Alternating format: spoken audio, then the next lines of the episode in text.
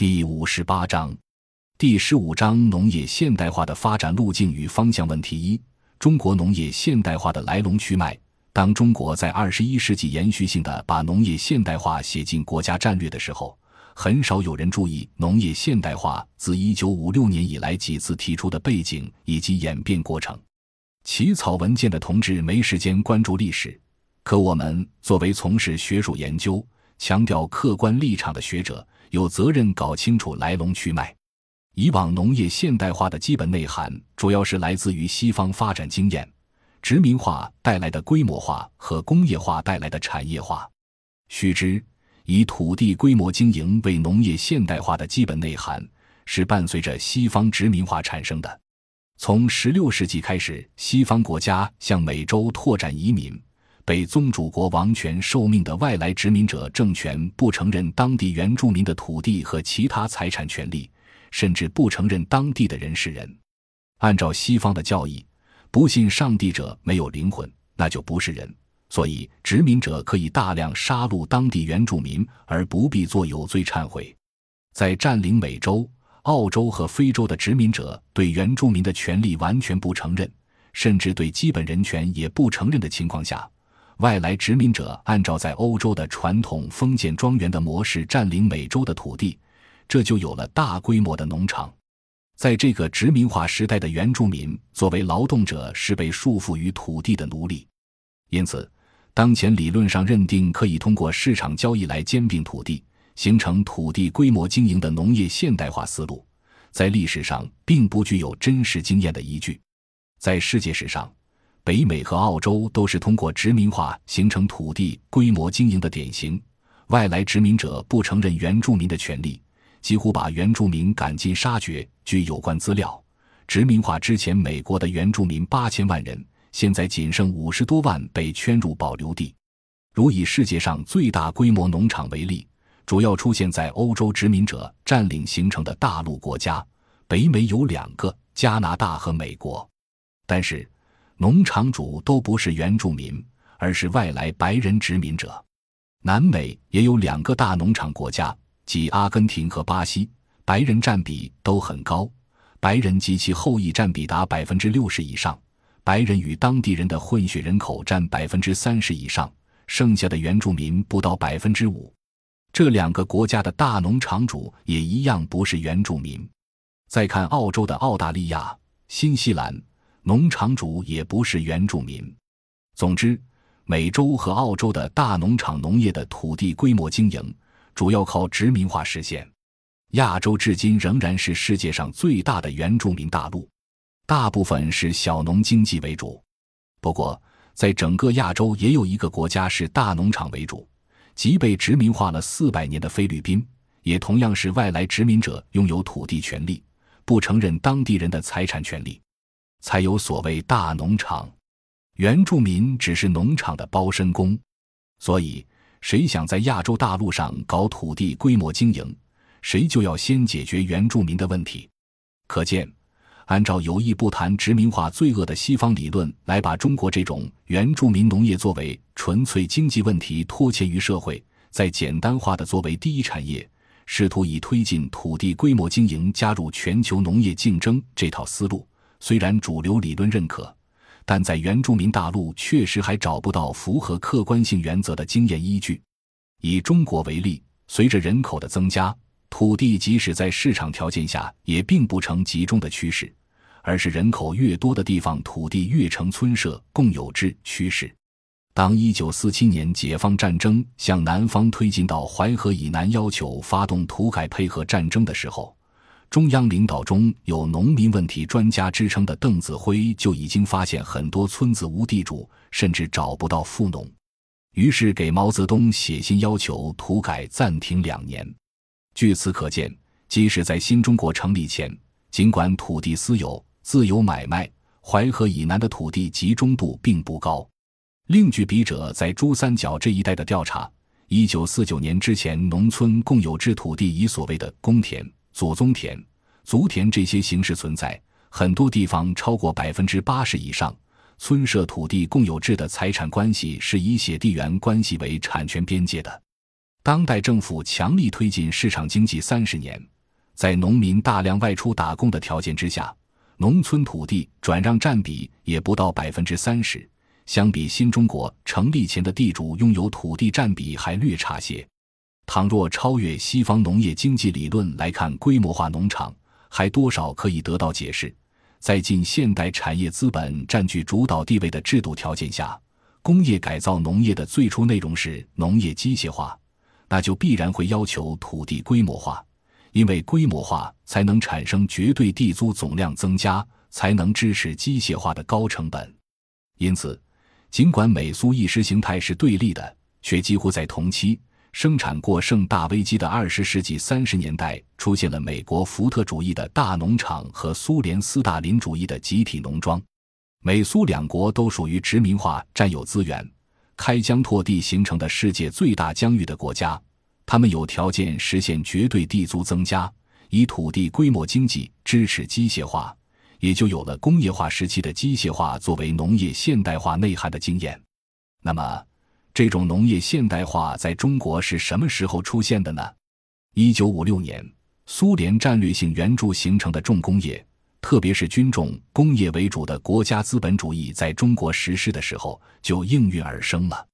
但是，苏联模式的工厂生产出来的大型拖拉机没法在农村使用。在二十世纪五十年代初期，主要是一九五四至一九五五年在一五时期能够生产大型农业机械的条件下。农村还只有二十三十户的初级社，接受不了大马力的拖拉机，于是政府工业各部要求中央在农村推进农业现代化，以乡为单位建立高级社。只有靠以乡镇为单位集中土地的集体化，才能保障拖拉机站的效益。于是，高级社和人民公社作为组织载体，维持了几十年的集体化土地规模经济。使得中国发展出两千多家拖拉机厂，这主要是国家工业化要求搞农村集体化，才能让农业机械下乡。同理，大包干平均分地之后形成的分散农民家庭经济不接受机械化，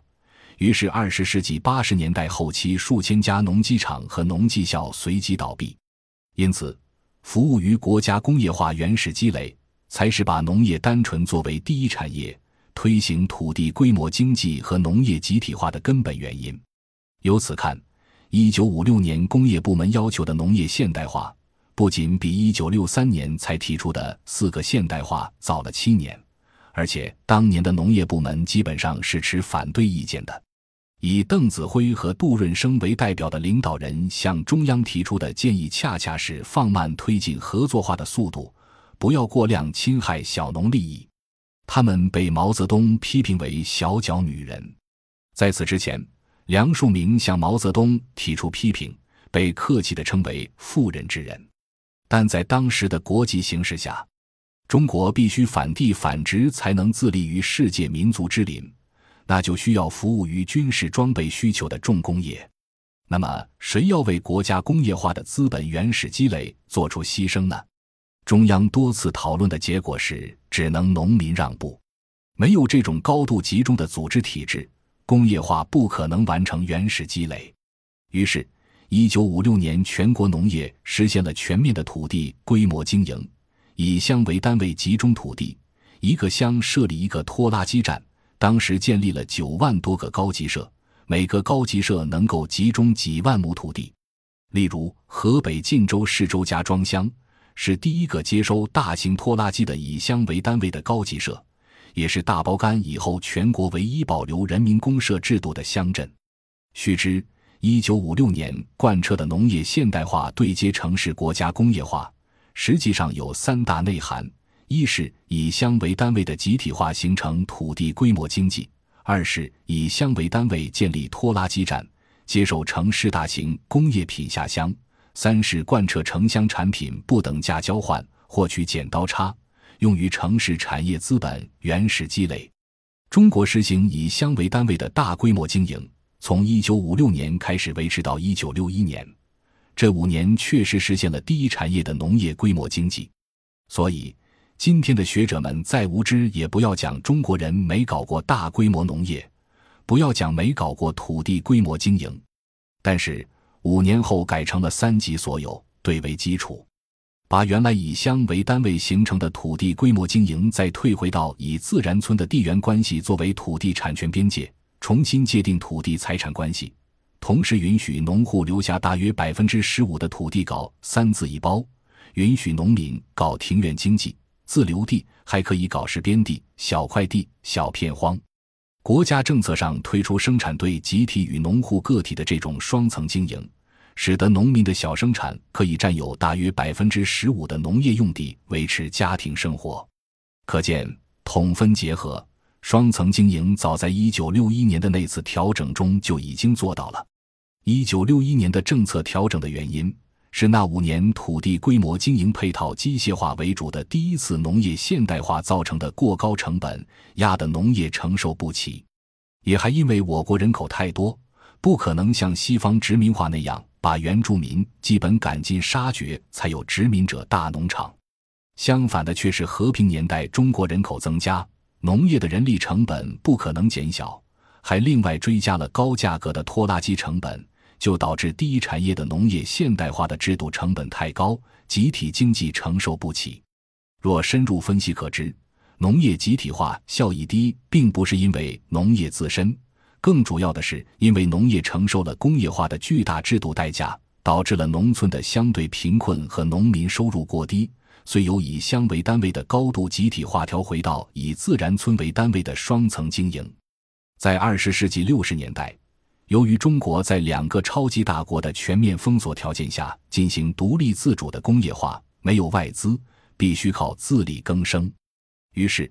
各个公社不仅维持拖拉机站，还要配套建立五小工业，把城市产业资本生产的工业品用人民公社体制下乡，然后公社再通过国家金融与统购统销相结合的体制，强制从各个大队抽取农业剩余，这样。城乡之间出现了一个城市长期提取农村剩余的二元对立体制，这才是导致三农困境的根本原因。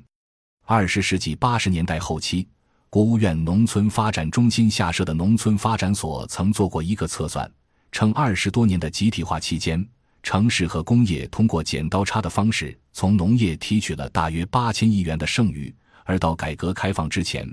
国有工业的固定资产总量只有九千六百亿元，那就意味着百分之八十是从农业提取的。根据中国人民大学的严瑞珍教授测算，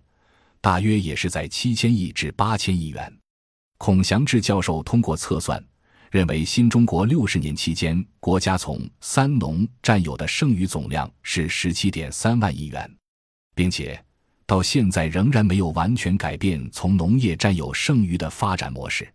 当我们说新世纪农业现代化遭遇的种种困境的时候，人们很少去注意背景，就是当年工业化原始积累所形成的向三农转嫁代价这套制度，至今仍然在延续。新农村建设以来，国家已经向农村投了约八万亿元，但仍然不能抵偿已经从农村拿走的十七点三万亿元。何况每年征战土地和劳动力也有上万亿价值净流出。也就是说，以农业现代化为名，三农向国家现代化、工业化做了巨大的贡献。农业现代化是一个长期从三农占有剩余，或者说是提取剩余的过程。这样解释并不是批判农业现代化，只是说，由于中国不能像西方人那样通过对外掠夺来形成自己工业化的原始积累。那么，在这个约束条件下，以农业现代化为名，采取了对内的内向型积累来实现工业化。感谢您的收听，本集已经播讲完毕。喜欢请订阅专辑，关注主播主页，更多精彩内容等着你。